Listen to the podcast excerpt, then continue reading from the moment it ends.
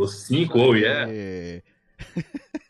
Foco 760 Contagem mil. regressiva. 415. Bem-vindos, bitcoinheiros. Hoje aqui com o Ojeda, tá, tá entrando, tá entrando aí, deu um- uma travada. Fala aí quando você entrar, fala aí pra gente. E aí? Exato, tamo Fala, aqui. Seu microfone. Então aqui, Dov, é, só avisando para quem quem estiver aí assistindo, pode mandar dúvida pelo chat normal, pode mandar também pelo Superset, mandar dúvidas para o Ojeda. Ele vai contar hoje um pouco da jornada é, dele. E aproveitando que o Ojeda está conectando e ainda não, não apareceu aí full time, estamos chegando perto da SetsConf, conferência de Bitcoin, acho que a primeira conferência Bitcoin Only do Brasil. Quem está organizando é o Lucas Ferreira, da Lightning Labs. Ele já veio aqui no canal algumas vezes para conversar com a gente. É, e ele já tinha me falado, falado para a gente há um tempo da conferência, mas agora ele já fechou a programação inteira, ou quase toda a programação. Para quem gosta de evento assim, né, de congresso, é, palestras, conhecer gente, interagir, é, cara, tem uma agenda, vou te falar, de primeira qualidade. Eu dei uma olhada aqui, vai estar a Lisa Neigut, que já veio também aqui no canal, a Lisa da, Block, da Blockstream, ela fala português, e ela é parte do Sea Lightning da Blockstream, vai estar o Jimmy Song, é, Bruno Garcia, que também já veio aqui várias vezes no canal, ele é desenvolvedor do Bitcoin Core. É, quem mais vai estar? Vai estar o Vitor, da Refúgio Bitcoin, é, o Alexandre Vassarelli, que sempre vem aqui falar de economia macro, Marcel Peshman, o Maca, vai estar lá também, Seiti Arata, cara, vai estar uma galera, Rei Nasser, é, Leta, enfim, João Grilo. É, vai ter uma galera, vai ter uma galera boa lá. Então, para você, se você gosta de, de evento assim, ir lá passar, assistir várias palestras, conhecer gente, conversar com outros bitcoinheiros, fica aí a dica, SetsConf, é, dia 8 de novembro em São Paulo, certo? É isso aí, bichão. Uma pena que o isso aí, Ojeda não tá aí, né? Porque ele poderia comentar aí se ele vai e tal, enfim. É, É, hoje ainda tem. aí, Ô, Hoje- Ojeda! Mas e aí, será que ele tá escutando a gente? vai conectar, aí? vai conectar. Ojeda is coming. E aí? Enquanto o Ojeda conecta, ó, Thiago Salem tá mandando um abraço aí, Cadu Menezes, Billy Knight. É... Bom, o que aconteceu aí que o... Fechou então o Elon Musk, Alan, com o Twitter. Enquanto o Ojeda entra aí, a gente vai conversando. Fechou. Entrou com uma pia lá no, no HQ do, do Twitter. Let that sink in. Pô. Você viu? Você, tá, você acha que vai ser bom? Você acha que vai ser melhor? Você acha que vai ter menos censura no Twitter com a entrada dele? Eu acho que os caras vão tentar divergir o, o, a- o foco para outro lugar. Simplesmente isso, já que lá no- nas redes sociais eles não vão mais poder comandar. O que, que eles vão fazer, eu não sei. Agora, ninguém entra assim para brincar com o establishment e fica impune.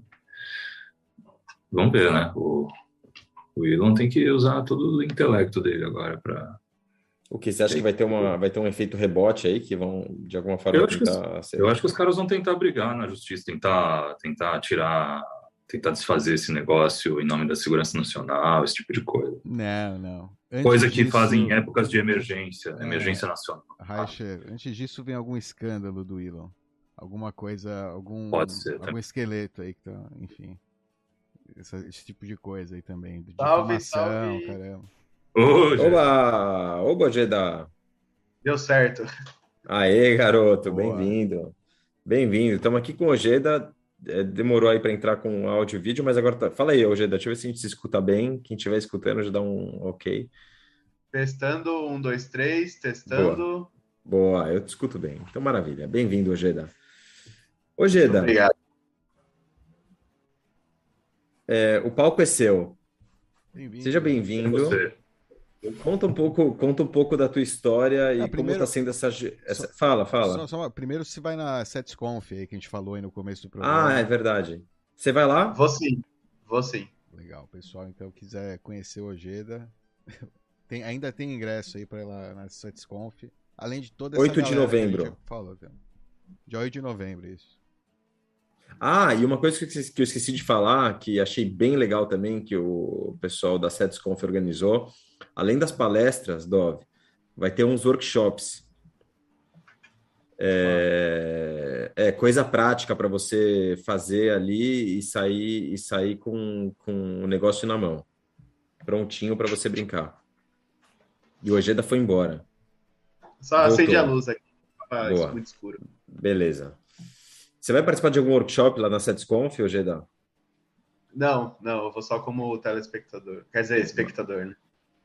Mas, mas tem uns workshops também, tem um de cartão NFC para Lightning que vai rolar, tem é, um outro de para rodar o próprio Não, vou, vou Node. acompanhar, eu vou. Boa. É, e tentar Maravilha. participar do máximo lá, com certeza. Essa é a parte legal, né? Meter a mão na massa, aproveitar que os caras trouxeram os hardware ali É, pra. tem um monte de fera. É, não, os melhores. Tem um pessoal bom mesmo. Vem o Ben lá, o Arc, Arc BTC, pra fazer esses hardwares. Faça você mesmo, assim, com, com peças baratas que você pode comprar no AliExpress, o caramba. Então é legal, legal. Tem, tipo, interessante esse, esse workshop aí.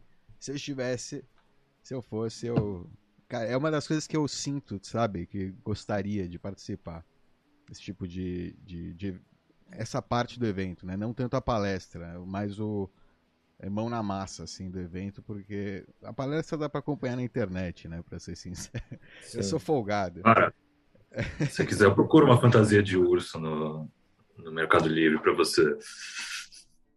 né? Ah, deve ter. Mas você curte a parte social, tipo, conversar com as pessoas, fazer novas amizades? É, seria Ou legal você é né, também. você sim, gosta? também. Sim, claro. Sim. Mas enfim, algum dia, Um dia. algum dia. É legal, mas é meio desconfortável quando você tem muito conteúdo na internet, né? Eu fico com o pé atrás. Por quê? Você pode ter porque tem ferido muita alguém, coisa É, tem muita coisa Alguém- aí que pode ter levado pro vir um lunático aí, sei É. lá, tomar facada aí do nada. Que isso? Calma, gente. Facada, porque você tem conteúdo na internet. Eu não duvido, não. É, cara, é, tem de tudo, cara. Enfim, é cuidado aí, tem que cuidar da segurança pessoal, é verdade. Quando você fala, assim, às vezes você. Porque às vezes se mexe. Eu tava justo escutando agora o pânico. Os caras estavam com uma psicóloga e, tá- falando que a amígdala, né? Como às vezes uma. Tem coisas que trigam, trigam a pessoa e ela não pensa no momento, sabe? Então pode gerar reações é, extrem- extremadas. E quando a pessoa sente que tem talvez uma relação com você por, é, por, por vídeo, né? E você não dá a mesma atenção, de repente pode trigar uma, é, uma reação. Enfim, tem isso, tem esse efeito. O pessoal tem, tem essa. Tem. Mas a é muito pequeno ainda pra gente ser alvo desse Sim, tipo de. Sim, não, eu de também acho. Que, violência. eu acho que não é o. Talvez Mas alguém pode queira roubar, mas não é não querendo te é. dar facada porque você falou alguma coisa na internet. Né, é. É, Ou acho não, tá vai, longe, talvez eu eu tá longe disso. Mas tirando essa parte, você curte fazer social, tipo, e depois tomar uma breja com as pessoas e conversar? Você curte essa parte? Eu curto. Você curte. curto bastante. Eu, que não eu falei, eu fico um pouco desconfortável quando todo mundo no evento te conhece e você não conhece ninguém. Acontece bastante comigo quando eu vou em evento libertário, por exemplo. Eu fico um pouco desconfortável. Tipo, a galera chega, ô, Geda, não sei o quê, te conheço, há- te acompanho há cinco anos. E você fica, pô, nem sei quem é Legal. o cara, não Pô, sei legal. saiu. É, é meio, meio bizarro. E eu nem sou tão famoso. Eu imagino o pessoal que é famosinho mesmo, tipo, de verdade, deve ser bem estranho isso aí. É, imagino. Mas tomar uma cerveja, trocar uma ideia, eu acho da hora. É, sempre depende da interação, né? Do, enfim, do, do, do clique, né? Se clica, tá, você tem um papo legal, legal. Mas quando é um cara que Você vem, não tá, "Ah, eu você te não tá conheço", sabendo conversar. Aí você fala, legal, legal. tipo, não tem papo, né? Não, não sai, aí fica. Enfim. É isso aí. Eu, eu sou muito daquele jogo de informações, né? Eu jogo muito poker e você tem que colher a informação dos outros players. Eu fico desconfortável quando todo mundo tem informação minha na mesa e eu não tenho informação de ninguém. É mais ou menos esse o Hum, raciocínio. Entendi. Interessante. Mas eu gosto desses eventos, não é, nem, não é nem por isso que eu evito. É mais por agenda mesmo. Putz, agenda lotada. Maravilha.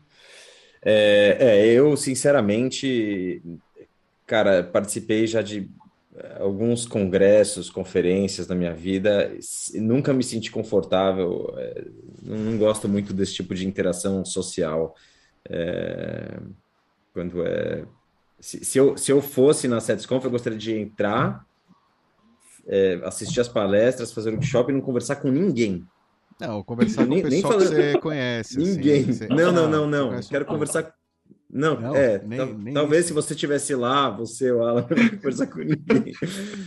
Não tô falando porque o canal, tô falando, imagina que eu, não, que, que, eu, que eu nunca tivesse feito parte do canal dos Bitcoinheiros. Eu ia Ah, querer enfim, ir, Enfim. eu quero assistir, não quero conversar com ninguém, ninguém, ninguém. Quero, quero almoçar, comer fora do lugar é, e, e- e ir embora. Eu não gosto, não sei, não, não gosto de- desse tipo de interação social. Pagar em Me cash. parece, me parece eh, forçado, assim, eu não, eu não curto, eu não curto evento social, muita gente, não, não, é, não é minha, não é minha praia. Mas iria para assistir as palestras e, e fazer workshop. Mas enfim, como o entrevistado do dia não sou eu, é o Ojeda. Ojeda. Ojeda, para quem não conhece, do canal Bitcoin e Liberdade. Tinha outro nome o canal antes? Mudou? Era meu nome, era Felipe Ojeda. Era Felipe Aí eu- Ojeda, mudou para Bitcoin e Liberdade. É, eu tinha outros colaboradores que estavam me dando uma força também. Eu acho que não era justo ficar um canal só com o meu nome. E também por uma questão de desper- despersonificar um pouco o canal. De repente, eu tomei vários strikes, eu falei, pô, se, se isso virar um processo, é mais difícil achar quem é o Bitcoin e Liberdade do que quem é o Felipe Ojeda, né? Então, deixar um nome. E achei um nome bom também. Se, se não tivesse disponível, eu não teria mudado. Boa. Você quer contar um pouco, para quem não conhece da tua história, como você começou o canal, por que você começou o canal, sobre o que você falava no começo do canal, Claro. qual foi a motivação para você criar o canal? Bom, é... meu nome é Felipe Ojeda e eu me tornei libertário lá para 2012, 2013. E, pô, assim, eu fiquei muitos anos quieto na internet porque eu achava que eu não estava pronto para dar opinião. Então eu ficava só acompanhando as discussões nos fóruns. Pô, na época você tinha o Takaki, o Lacumbilaus, o próprio Cogos na época escrevia muito. Então, pô, demorei para dar minha opinião. E eu abri meu canal quando eu vi que os canais libertários eles estavam enviesando a opinião dos autores com o tema libertarianismo. Então, eles falavam de libertarianismo, falavam da opinião deles sobre alguma coisa e misturavam as duas coisas. E, pô, para mim, que sou extremamente rigoroso comigo mesmo, ficava meio absurdo isso. Eu, pô, vou fazer um canal, mesmo que não pegue 10 views, mas eu vou comentar as coisas sobre o meu ponto de vista, essa é a minha opinião, e sobre o libertarianismo, essa é a vertente do libertarianismo. Então, no, começo eu não queria falar sobre Bitcoin, nada assim. Eu comecei o canal em 2019, no comecinho da pandemia ali, quando começou a estourar os casos. E na época eu já conhecia não só o Bitcoin, várias shitcoins também, e tinha um grande, uma grande paixão por uma delas, né? Porque eu fiz uns trades na época que, por algum milagre divino, deram muito certo. E acabei alavancando muito meus satoshis com essas shitcoins, mas é algo que não se repetiu no tempo. Eu tentei outras vezes repetir a fórmula do sucesso, não aconteceu. Até que um dia, e muito graças a vocês, muito graças também a Madu e ao Coreia, né, acho que o crédito deve ser dado, eu percebi que eu estava perdendo meu tempo com essas altcoins, até estudando demais o, como que funcionava, como que era a hierarquia delas, e decidi que eu ia me tornar Bitcoin only. Isso já faz mais ou menos um ano e meio, dois anos. Perdão. E aí eu tô nessa saga, né? Como eu já tinha o canal, como já tinha um público pequeno, mas já tinha um público bem bem honesto, assim, que tava sempre acompanhando, comentando, eu fui soltando alguns insights, fui passando por que, que eu me tornei Bitcoin only, quais eram as falhas que eu via nas outras, quais eram as questões do Bitcoin que eu via como antifrágeis ou como situações assim que se pode melhorar no Bitcoin, mas ainda assim as outras não se fazem útil por, por causa delas. E aí eu acabei convertendo meu canal de um canal sobre libertarianismo em um canal que fala bastante aí sobre Bitcoin. É, eu achava que a linguagem aqui do Bitcoinheiros ela é, é, para um público um pouco mais avançado. Isso não é nenhuma crítica, tá? É, é algo assim. Às vezes eu assisti o vídeo e não entendia nada. É, é assim, para quem está entendendo de Bitcoin. Eu, pô, eu gosto do conteúdo desses caras, gosto dos tutoriais, pô, tutoriais do Dove aí já me salvaram tantas vezes. Mas eu vou fazer a mesma coisa falando muito simples. Então eu vou ensinar a instalar um Node, eu vou ensinar a instalar o um Node de um jeito que um retardado como eu vai conseguir instalar, até porque eu consegui. eu vou ensinar a usar Code Card, pô, vai ser de um jeito que qualquer pessoa totalmente leiga. Que foi o foco aí do meu canal por um bom tempo, agora tá meio parado, de vez em quando eu comento alguma notícia, mas é porque eu tô cansado também e tô trabalhando demais. Não, é, é, me conta, cara, me, é legal me... ver esses vídeos. Eu gosto também quando você posta é, vídeo de isso, é, Node, tutorial, caramba, porque é, é, é o que você falou, é outro, tem, cada um tem uma pegada, né? E é importante que o cara vai buscar lá, né? No tutorial Node, o cara encontre a pegada dele.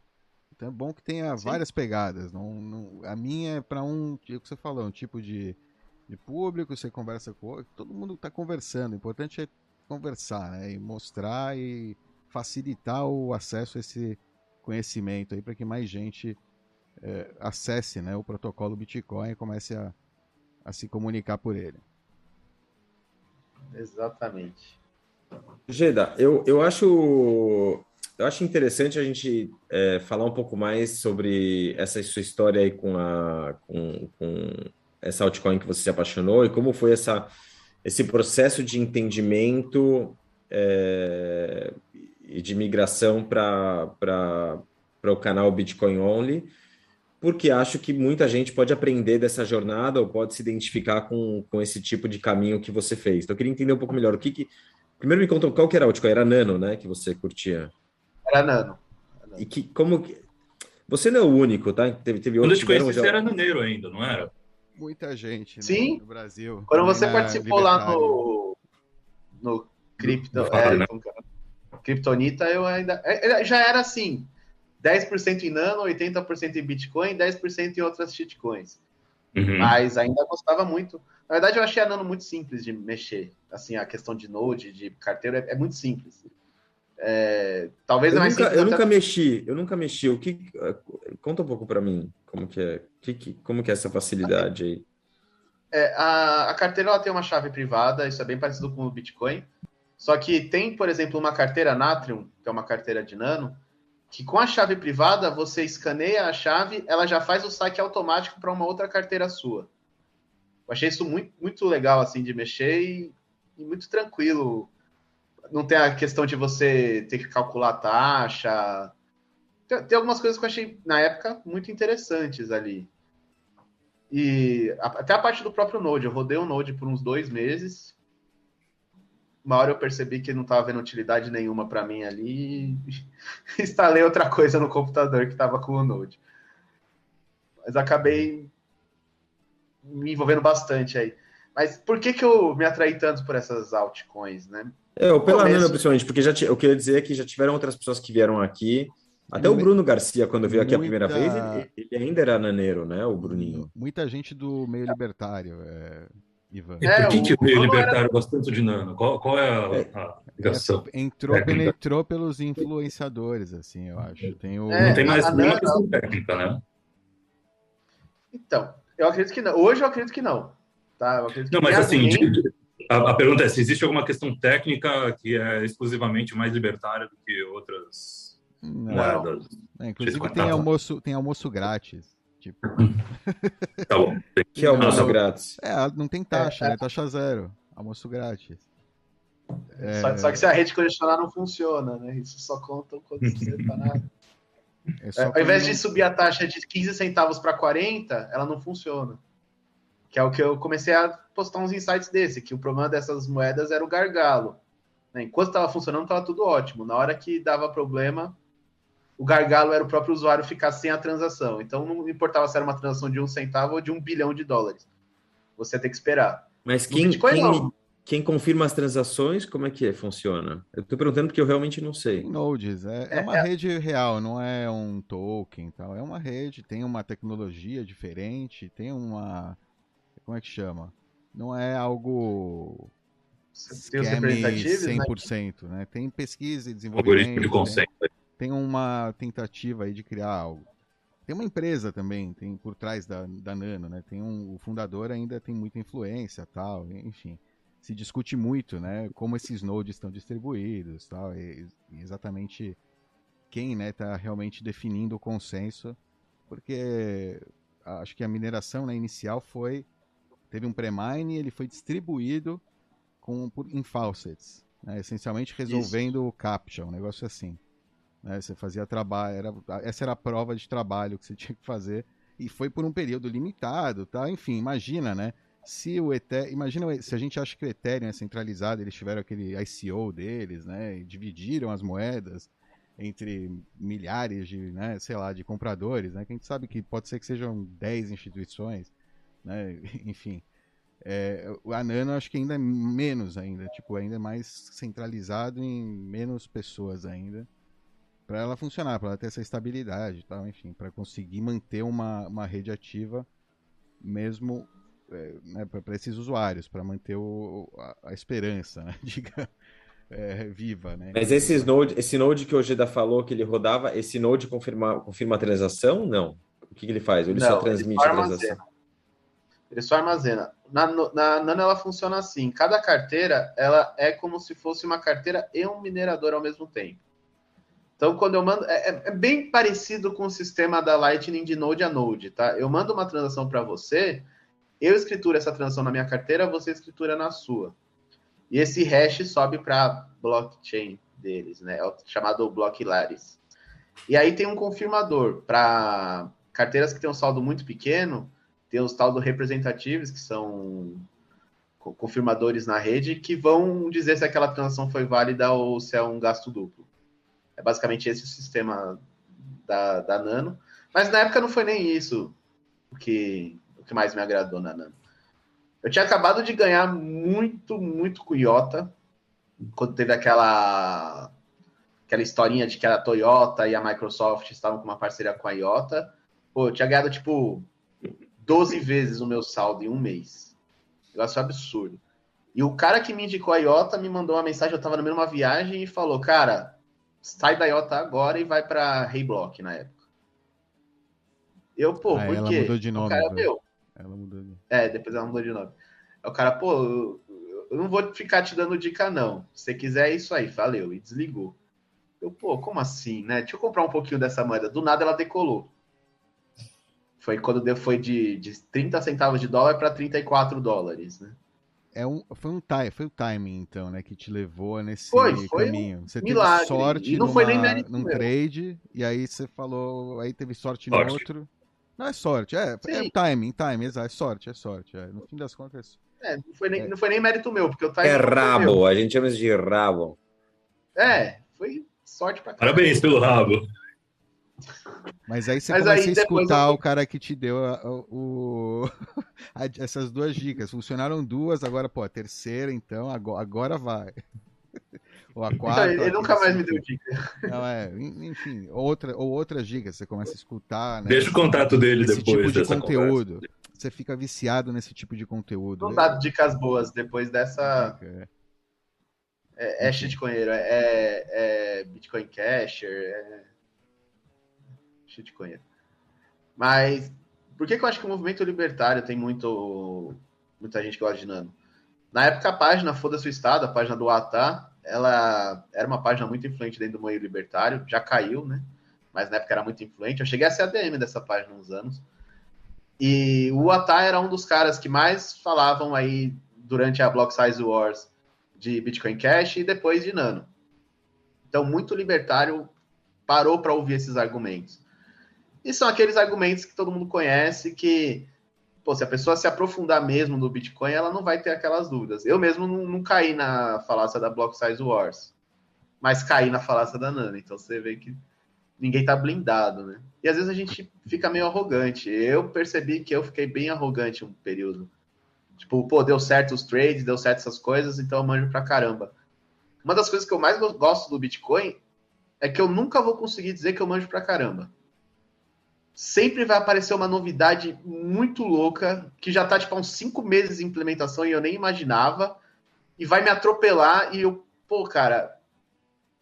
Olha, olha que da hora. Do nada aparece um Diego Collin falando de emprestar emprestar satoshinhos ali na Lightning e eu nunca tinha prestado atenção nisso. Do nada aparece pessoal falando da Taro para tokenizar ativos e, e transformar o Bitcoin num lastro pô, nunca pensei nisso e olha que genial. Então, acho que é uma grande lição de humildade. Né? A gente sempre tem que estar com as, as sandálias da humildade ali e aprendendo, porque é infinito o aprendizado aí no Bitcoin. É, em 2017, aí nessa época, que deve ser, né, que está comentando, né, do seu trade, caramba, ainda tinha uma, é, dúvida né, com relação à escalabilidade do Bitcoin, se ele realmente. Né, Lightning ainda era um paper, ainda estava em desenvolvimento, muita gente nem sabia que isso estava, né? Ou falava em gambiar, né? De, tipo, dismiss, né? Porque está no, no papo do trade, né? As motivações, os incentivos estão alinhados para o teu trade, para aumentar a sua posição, né, no fim das contas. Então, muita gente estava nessa, né? E, e, com essa desinformação, né? Campanhas de desinformação. Ou mesmo porque não sabia, a maioria é porque realmente não sabia. Ainda rola, ainda, ainda rola. Né? Oi? Ainda rola muito. É, ainda tem gente que fala que Lightning é gambiarra. Eu estou falando desse aspecto, porque essa parte da campanha, né? Digamos, de difamação, né, de, de, de desinformação, né? É, que se propaga nesse, essas, nessas moedas é essa, é que Lightning é gambiarra, não funciona é, não é Bitcoin, enfim, né, todo esse tipo de argumento. Para você né, comprar shitcoin, obviamente, para você. É, e, não é, às vezes o cara ele realmente acha que é uma gambiarra, ele foi, como é que fala, induzido a pensar que aquilo é uma gambiarra, ele nunca testou, nunca usou, se usou, usou uma, teve uma, talvez teve uma experiência ruim, né, ou pegou, enfim, que ainda é, não é tão smooth, né, como uma rede centralizada, né, uma rede que tem é, estabilidade, né, digamos, que ainda não está que não tá em desenvolvimento, tá, já está mais estável, né? É... é... mais fácil de organizar, né? Mas não é, é Bitcoin, é né? Mas não é escasso, mas não teve mineração justa, mas não é tipo, não tem taxa, enfim, né? Tem vários outros defeitos, né? Tem algumas coisas interessantes, mas não, não funciona, não é moeda, né?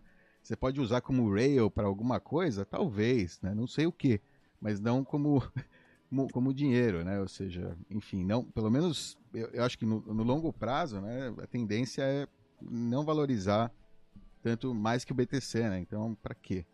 É, e, e, não ter mais desenvolvimento por cima do que vai ter para o Bitcoin. Então, para quê?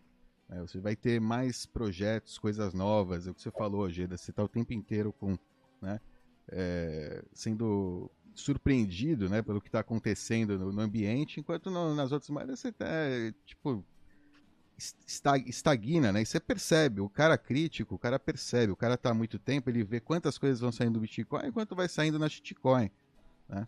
Então o cara percebe que tem aí uma diferença. Tem algumas shitcoins que conseguem ter, ter, ter desenvolvedores, né? Conseguem angariar, né? O Ethereum, por exemplo, ele se gaba, né?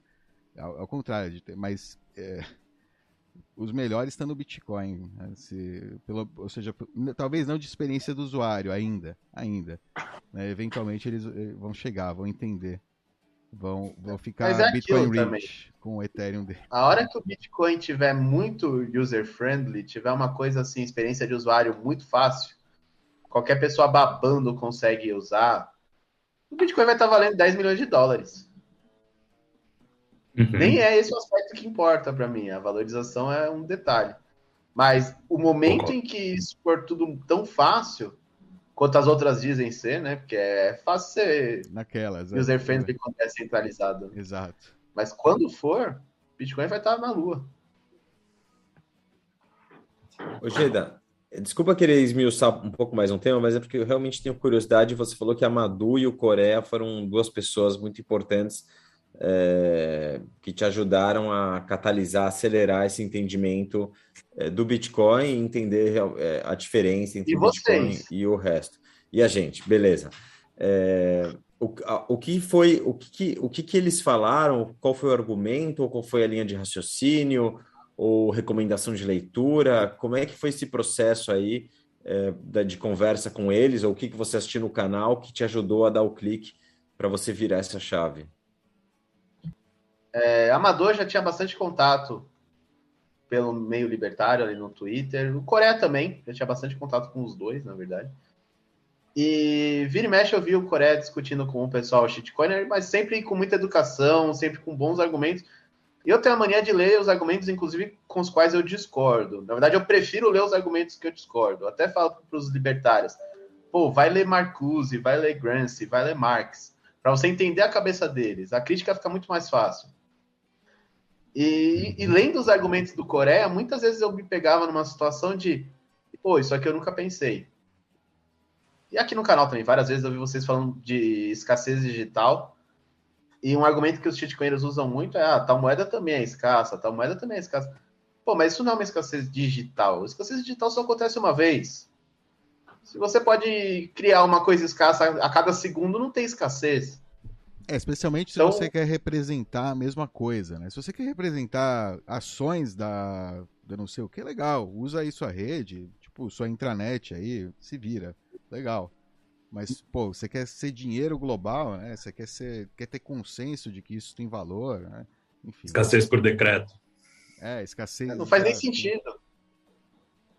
Não faz nem sentido, não é escasso. Na verdade, o cara que, que cria ali as shitcoins dele, ele controla o nível de escassez. Ele pode criar várias shitcoins diferentes e ir inundando o mercado e os trouxas vão comprando. Até que uma pega. Então, nesse momento que eu tive esse, essa ideia da, da escassez digital, muito vendo o vídeo de vocês, eu, pô, realmente não, não faz sentido você falar em qualquer outra moeda além do Bitcoin.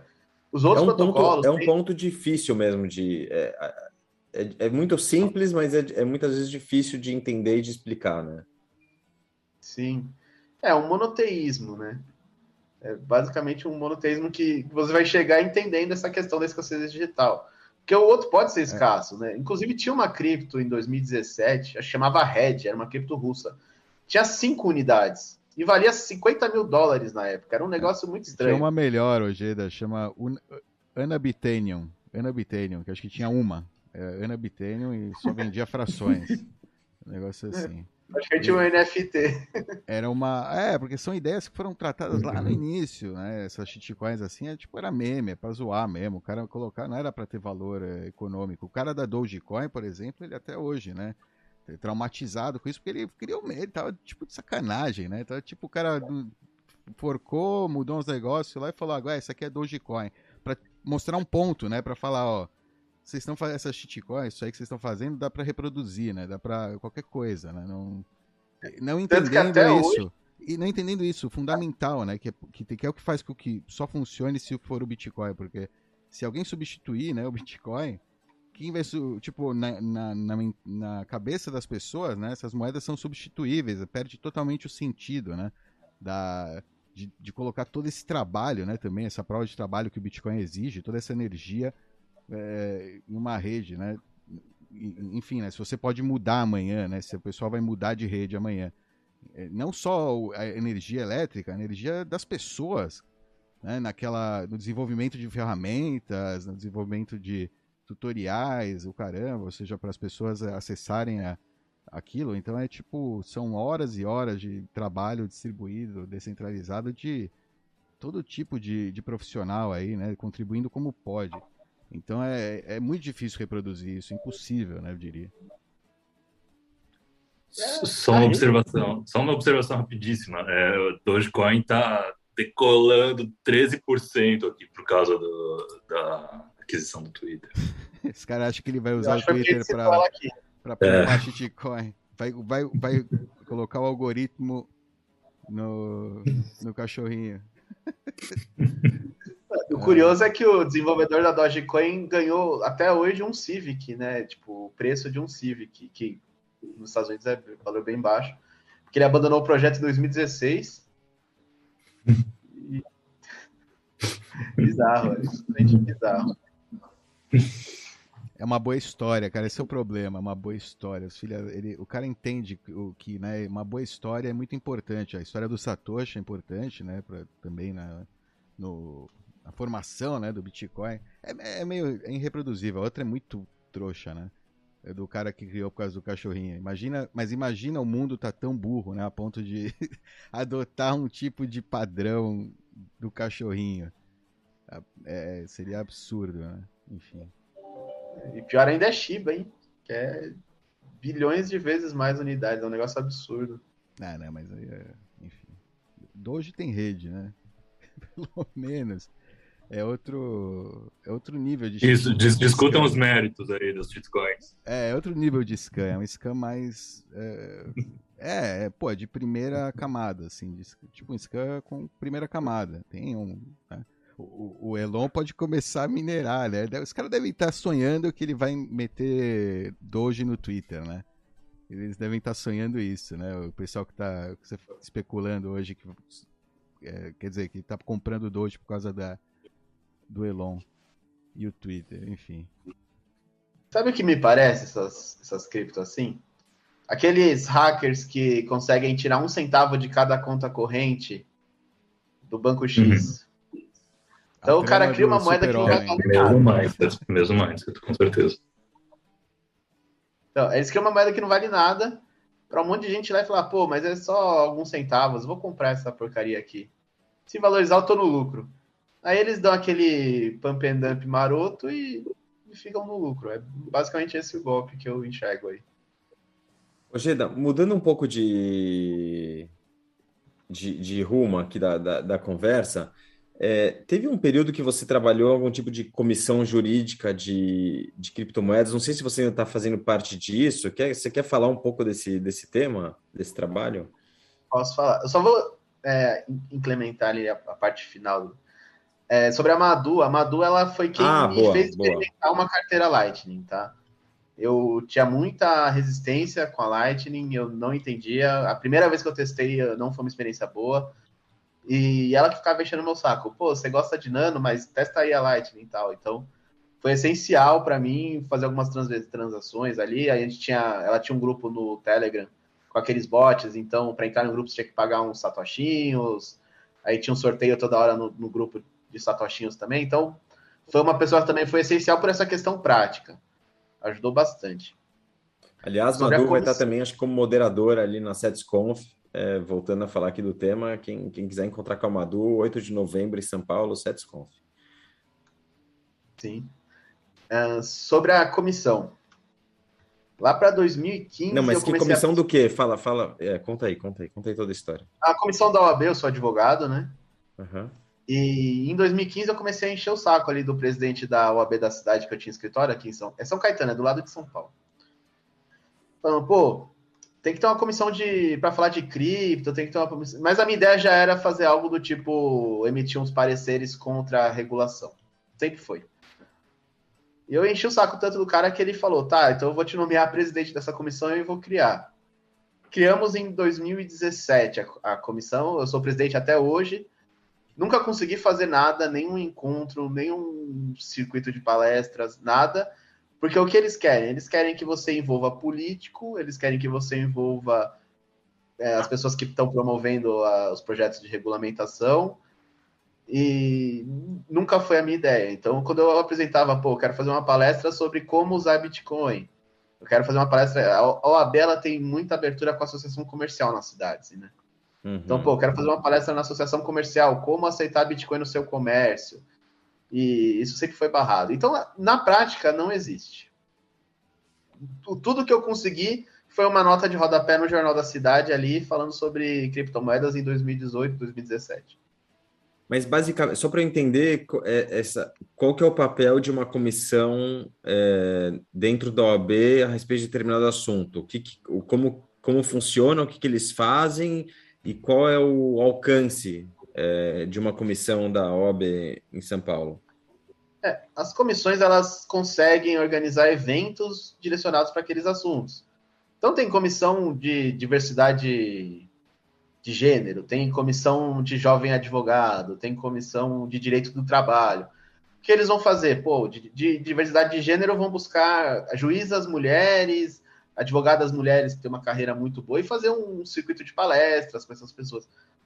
Aí, de jovem advogado, eles vão pegar uns coach da vida lá para ficar iludindo as pessoas a continuar sendo advogado, porque não dá futuro.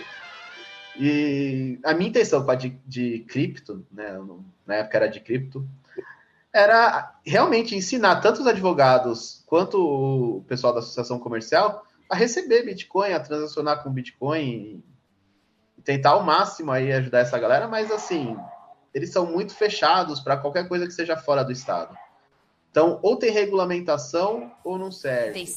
Aí, eu, aí já vinham me perguntar antes, eu, eu propunha qualquer coisa, é, já vinham me perguntar se, por exemplo, dava para sonegar com isso. E a minha resposta era clara: lógico que dá para sonegar com isso. Dá para sonegar com dinheiro também, é só sonegar. Então a OAB acabou barrando tudo que eu tentei até hoje, mas também nunca me tiraram do, do cargo da comissão e eu continuei lá. A minha é intenção bom, era. Você fica lá como alguém já está ocupando esse lugar, então ninguém inventa coisa nova para criar uma nova comissão, para colocar um, um regulador. Um placeholder. É, que seria simpático. Bom, é, tem outras comissões que foram criadas depois que são nesse sentido de, de ajudar na regulamentação e tal. Então a minha acabou perdendo até o propósito. Quando eu criei, qual era a intenção? Emitir parecer contra a regulamentação, dizendo que, a, que no, no, caso seria a cripto, mas que as próprias cripto tinham uma regulamentação própria nas suas white papers, nos seus protocolos, e que o governo não tinha que se meter com isso. Então, obviamente, foi uma ideia que não, não, não ia muito para frente, mas foi engraçado tentar. É... Dov, se tiver alguma pergunta aí no Supersets para o Ojeda ou para a gente aí hoje, é... manda brasa. o Supersets está com um problema aqui, mas chegam as mensagens. Vocês podem enviar, mas ele está travado aqui para mim. O Miguel não está disponível aí no momento para. Enfim, Supersets, como vocês sabem, é MVP, né? É viável, ele é viável, é isso aí, vamos lá. É... Que, que temos aqui? Primeiro, pô, Coreia é, perguntou aí os pontos mais importantes da jornada é, do, do Ojeda de shitcoinheiro para bitcoinheiro. A gente já conversou aí sobre isso, valeu aí, Coreia. É, ele, até o Ojeda né, comentou que você foi parte aí do, do, do processo. É... Tem um debate no meu canal que é o Coreia e o Vini, que é Community Manager da Nano. O debate tem umas três horas, mas é muito bom. Que o Coreia. Os dois mandaram muito bem, tá? O Vini também foi bem honesto ali no debate. Mas eu acho que, principalmente pro Bitcoinheiro, aquele debate foi muito legal. Para quem tem dúvida ainda nessa questão de, de shitcoins. Acho que ficou bem, bem clara a melhor ideia. O Vini era um, é um shitcoinheiro. Naneiro. É, ele é o community manager da Nano atualmente. Ah, tá. Ok. É o funcionário do protocolo. Enfim. É, é, descentralizado, mas tem funcionário. Exato. Não, mas, é, mas pô, vou, vou assistir, porque é, é difícil achar, às vezes, pessoas, é, como você, pelo que você falou, foi uma conversa com, é, honesta, né, com bons argumentos. É difícil achar, e, é, pessoas assim para conversar. E qual foi o qual foi o balanço da conversa no final? Teve um É, eu fui o mediador e eu falei, não ia ter conclusão final. A minha conclusão já era prévia, eu já era Bitcoin only antes da, do, do debate. Mas eu queria dar espaço para os dois para eles esgotarem os temas. Uhum. Então, não foi um debate assim que ó, você tem 15 minutos para falar. Não, você vai falar o quanto você quiser o outro vai responder o quanto ele quiser. Se faltou algum ponto, vocês levantam de novo. E, e bora para trocação. Foi bem interessante. Legal. Legal. Boa. Muito bem. Dov, tem mais perguntas supersets para o pessoal? Tem aí, ó. Como tá aí hoje? Louco, uma pergunta se a boquinha do Dove segue as reações. segue. Segue, mas dentro da, do limite, né? Tem um limite Um técnico e segue mais ou menos também. Se eu tô tomando água, parece que eu tô bocejando, enfim. Eu não tô bocejando aí quando o pessoal tá falando. É isso aí. Nunca bocejo, hein? É sempre eu tô tomando água. Tomo muita água. Olha só. É... E leite, não? Oi? E leite. é Leite. Leite. Não, não, é água mesmo, é água, é água mesmo, não é, não é mé, não. Água mesmo. Não, enfim. É, Billy Knight mandou também um abraço, falou, o Ged é, Ged é fera, fera demais, tem uma didática foda. Foi o primeiro da bolha aí que fez um retweet das minhas asneiras. Gratidão aí. Do Billy Knight, que eu já falei, sigam aí Billy Knight no Twitter pra uns memes aí. Eu não acho que eu tenho uma didática boa, tá? Eu acho que isso. Eu acho. Discordo dele.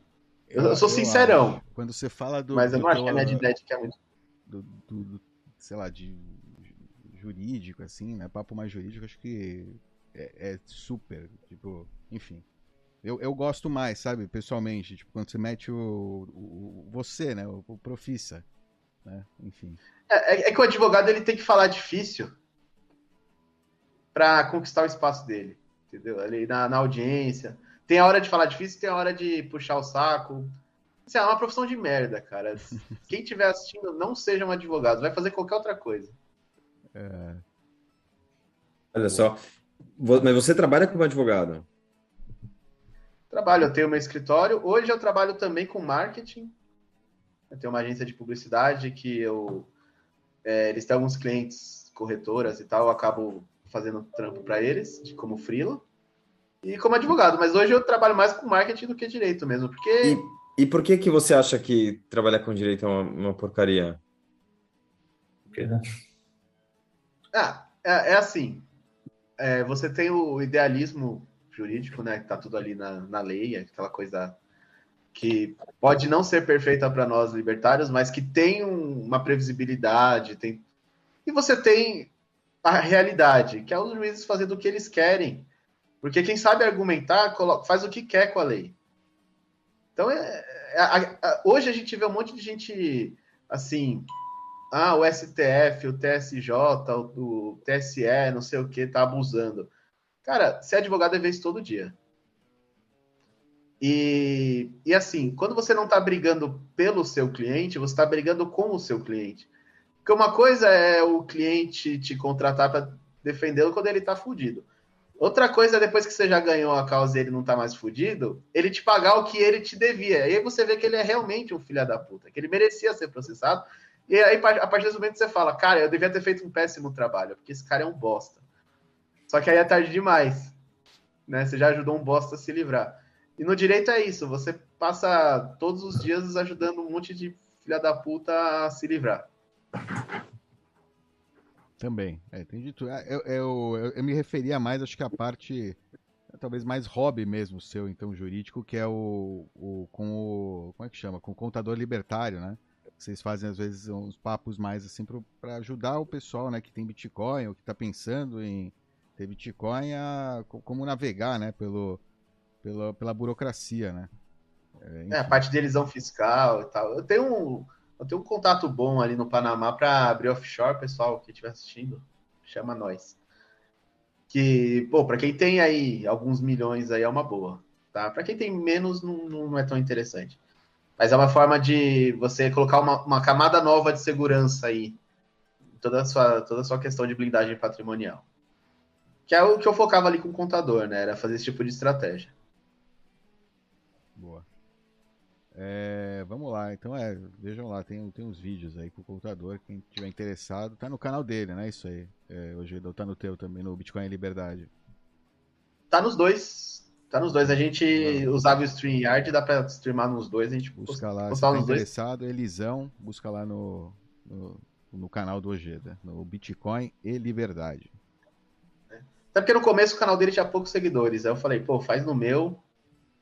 Né? Quando você tiver um público, a gente começa a direcionar e aí faz só no seu. Que foi o que a gente acabou fazendo. Os, mais atuais são só no dele. Maravilha. É, Mais pergunta? Alguma, alguma, mas não sei se quer falar ainda da parte jurídica, mas algo da parte jurídica em relação ao Bitcoin, que é algum tema que você gosta de falar mais? É elisão fiscal mesmo? É, ou outro tema que você gosta de pensar é, a, a respeito? na comissão era botar todo mundo ali para estudar Rothbard e Hayek, sabe? Aquela coisa do desestatização do dinheiro, o que o governo fez com o meu dinheiro, tanto que eram uns livros recomendados.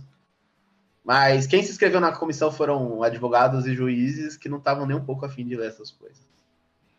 Mas a mim, o meu interesse sempre foi esse, porque eu acho que há uma limitação enorme aí. É, a não ser que esteja numa corretora, a não ser que esteja em alguma empresa centralizada, o Estado não vai alcançar esses bitcoins.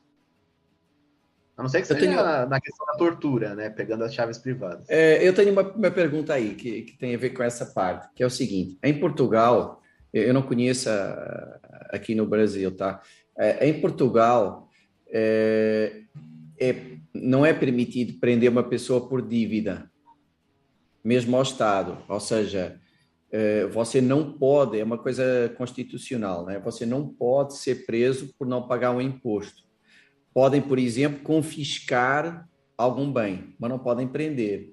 Né? Então, se o cara, imagina, o cara tem tudo em, em Bitcoin, é, teoricamente o Estado não consegue fazer nada mesmo, é, sem mudar a Constituição, né? No, no, Brasil, como é que é? A pessoa se não paga mesmo, não paga nada. Tirando, eu sei, tirando pensão alimentar, que eu sei que essa dá prisão, mas tirando isso, você não paga o imposto, esgota tudo. É, é, é possível, por exemplo, a prisão, que seria uma forma de pressão. É, no Brasil, a prisão, a prisão por dívida civil ela é vedada. Né? O Brasil é signatário do Pacto de São José da Costa Rica desde 2003 que proíbe qualquer tipo de prisão civil. As únicas exceções são no caso da pensão alimentícia e no caso da dívida fiscal. Então, o sonegador, ele é preso. E aí tá a dica. Quem é uma exceção gigante, né? É, é uma... Gigante. É, o Estado sempre abre as, as backdoors para ele. Né? Não, em Portugal não, né? Portugal não. Sim. É, ah, você ah, pode é, ser preso não, por dívida naquelas, fiscal. Naquelas. Mas você já viu alguém ser preso por não pagar imposto no Brasil? Só dívidas muito altas. É, hoje tem alguns entendimentos de diversos tribunais estaduais que se você sonega menos de 40 salários mínimos de imposto, né? 40 salários mínimos de patrimônio, não tem nem processo. Em São Paulo é, são 20 mil reais. Então, na prática, para para quem é ser humano, tá? para nós que, que é o ser humano que come hot dog, toma Guaranataí, pô, relaxa, você não vai ser preso por sonegação. Quem vai ser preso por sonegação é quem tem milhões. Que aí é onde entra essa parte de você abrir uma offshore, estruturar essa offshore e ter toda uma forma de você dizer que aquela mesma paper wallet estando com você, a propriedade não é sua. A propriedade é da offshore. Você só é o dono da offshore. Aí você se blinda.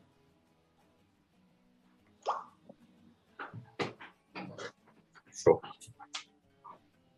É exemplo aí, é. Exato. E elisão, né? Isso seria não. É, é, como é que chama? É, como é que chama o outro? Eu nem sei porque eu não faço. Né? Aliás, hoje aqui o Coreia então perguntou o Geda ajuda pessoas que a Receita Federal pegou sonegando. Meu cachorro tá perguntando, ele mandou aí, aproveitando. Você ajuda? Você tem essa. Ou seja, você dá, é. esse é o tipo de, de suporte que você dá também, enfim, legal. Eu gostaria muito. Meu sonho era ser advogado tributarista ali que tem clientes sonegadores. Eu tenho pós-graduação na área, já trabalhei na área em outros escritórios, no meu nunca tive um cliente sonegador. Sempre outras causas. Então, infelizmente não, mas gostaria muito. Tem o que fazer? Como é... Bom, enfim, deve ter, né? Deve... Sempre tem. Tem. Na verdade, assim, sempre que o governo te cobra um imposto, é, vamos supor, você deve os últimos três anos de imposto de renda. Só que você não declarou outro imposto 11 anos atrás. O governo põe tudo na mesma bacia e te cobra. Então sempre tem isso para falar, pô, mas isso aqui prescreveu, isso aqui o auto de infração está inválido. Tem umas brechas. Sempre tem, sempre tem um monte de erro assim nesse sentido que o governo arredonda para cima para aumentar a parte dele no, na divisão. É, e aí você usa isso como um loophole para tentar inviabilizar o processo. Sim, na verdade, de reduzir o que a pessoa vai pagar, ela, alguma coisa ela vai pagar. Mas reduzir, parcelar, retirar essa parte que já estava prescrita, tudo isso vai dar para argumentar. Uhum.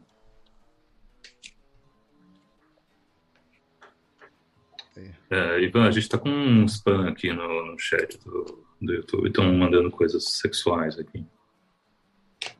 Opa! Que, que é isso, gente? Respeitem. É, é. Tá tranquilo. Valeu, boa. É isso aí. É, vamos lá, deixa eu ver. Tem mais pergunta aqui então. É,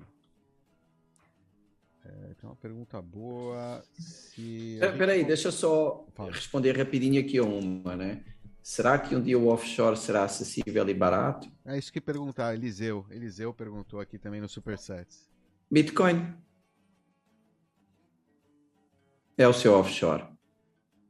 Exatamente. Cara, uma coisa, isso é verdade. O, o, uma coisa que você tem que pensar é que o Bitcoin ele não está na sua posse. A moeda está na rede Bitcoin, que é descentralizada, distribuída, ela está em todos os lugares, em um lugar ao mesmo tempo. Ela não é, ela não não está na sua posse. Você tem posse de uma chave, né? Uma chave criptográfica. Que aí deve ter uma chave tipo... para mandar uma mensagem. Exato, para mandar uma mensagem. Então tem uma umas, e, e, às vezes você nem tem posse dessa chave, né? Você tem o Bitcoin, mas você não tem posse. Tem uma dele. palestra do Molinô sobre. Do Molinô não, do Kinsella sobre isso, exatamente sobre isso. Tem, ele fala sobre, sobre o Bitcoin, sobre isso, a imaterialidade, né? Ou seja, legalmente ele não está em uma jurisdição, né? Ele está em todas as jurisdições, fala... tá? enfim. Né? Você não pode vender o Bitcoin porque ele não é seu. O que você está vendendo é o acesso. E aí, como que eles vão regulamentar esse acesso? Se aquilo não está com você.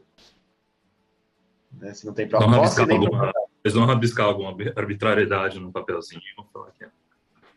Se eles podem. É, canetada, né? Na canetada. É. Mas é, na, por isso que a gente tem que aprender na prática mesmo, né? O negócio é não esperar que na canetada se resolva, resolver no, no, no, no hardware, no, no software. Resolver na, na criptografia. Em, em Cryptography with Trust é, antecipar os problemas, né?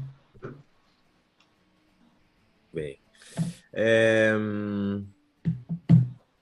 Mais alguma pergunta? Que, que mais? que mais vocês querem conversar? É, tem alguém especial que você quer ver na SetsConf hoje, Dan? Alguma palestra? Alguém que está querendo ali bater um papo, conversar? É, o Colin vai estar tá lá. O Colin. Já conversei bastante com ele no privado. A gente já fez uma live. Quero conhecê-lo pessoalmente. A Madu vai estar tá lá.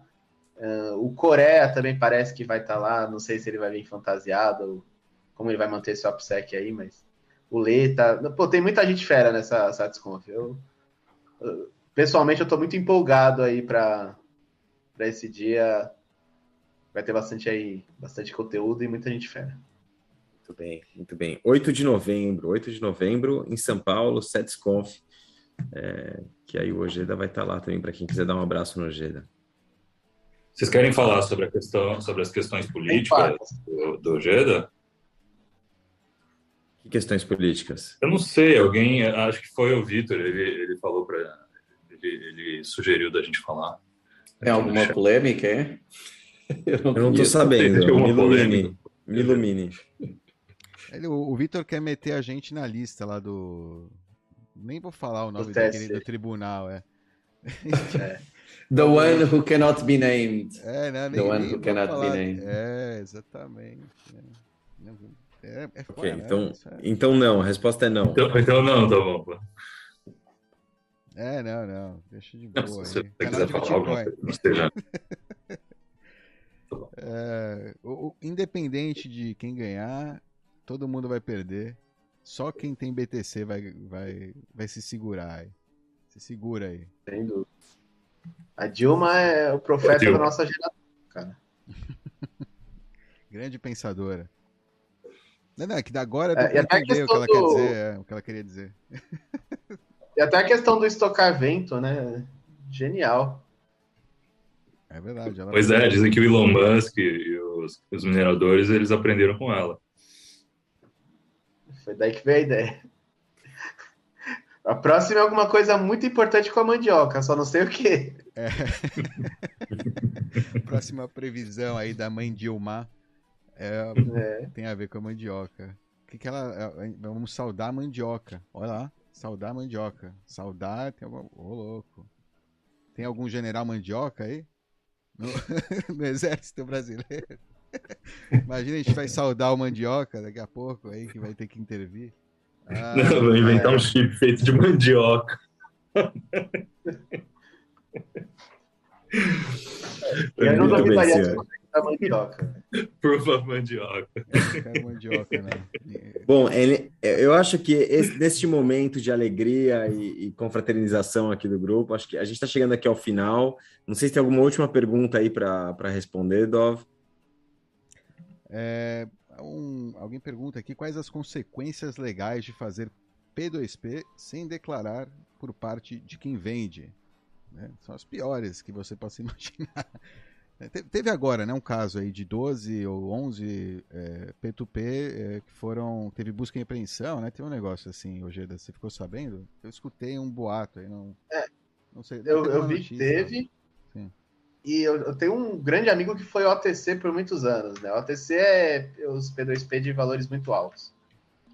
E ele tem uns 120 processos aí no Brasil e mais de 50 nos Estados Unidos, porque recebeu transação de carteira que estava na lista negra ali, como carteira de sequestro, coisas assim, ele acabou sendo associado. É, é bem complicado, é bem complicado mesmo essa questão de como o Estado monitora e como o Estado presume as coisas. Tá? Mas ele não foi preso até hoje, então ou o advogado dele é muito bom, não sou eu, ou eu não sei exatamente o que, que ele faz. Mas é, tem a punição por sonegação e tem a punição até do próprio banco, tá? Se você tem uma movimentação alta sem ter uma fonte de renda declarada, o banco vai bloquear sua conta. Então, eu acho que o cerco fecha bastante aí para os P2Ps e, e, começa a abrir um, uma grande demanda por bens e serviços sendo transacionados em Bitcoin.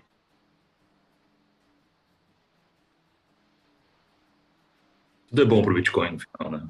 Eu tô lendo aqui, igual parece é. que a maioria aqui era não era trade, era trader realmente, como é que chama?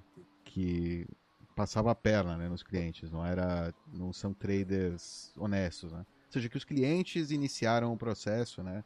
Provavelmente contra, abriram em, né, fizeram o BO, né? Alguém tem, alguém tem que fazer o BO, né? no fim das contas. Então teve aí um motivo, né? Não foi arbitrário, assim, aleatório. Foram atrás só, por só que às vezes você... pega também, né? Mas às vezes você nem está envolvido com esses caras, hum... mas recebeu uma transação ou fez um Pix ali vendendo Entendi. Bitcoin pro cara e a Termina polícia acaba te colocando no roubo. É qualquer desculpa, né, para isso, para fazer busca e apreensão, para ir lá no, é. seguir, né, o, o, o rastro, extrair aí o projeto Cripto, aqui, a Operação Criptos. Enfim, é, é isso aí, não. O P2P tem consequência, então fica ligado. O P2P tem que ficar ligado. Tem um, tem um negócio, né, que no Brasil até 30 mil reais por, por mês é tranquilo, né? Não seria considerado uma venda de você você tá fazendo você é um P2P profissional, um trader, né? Você simplesmente está é, trocando, né, para viver.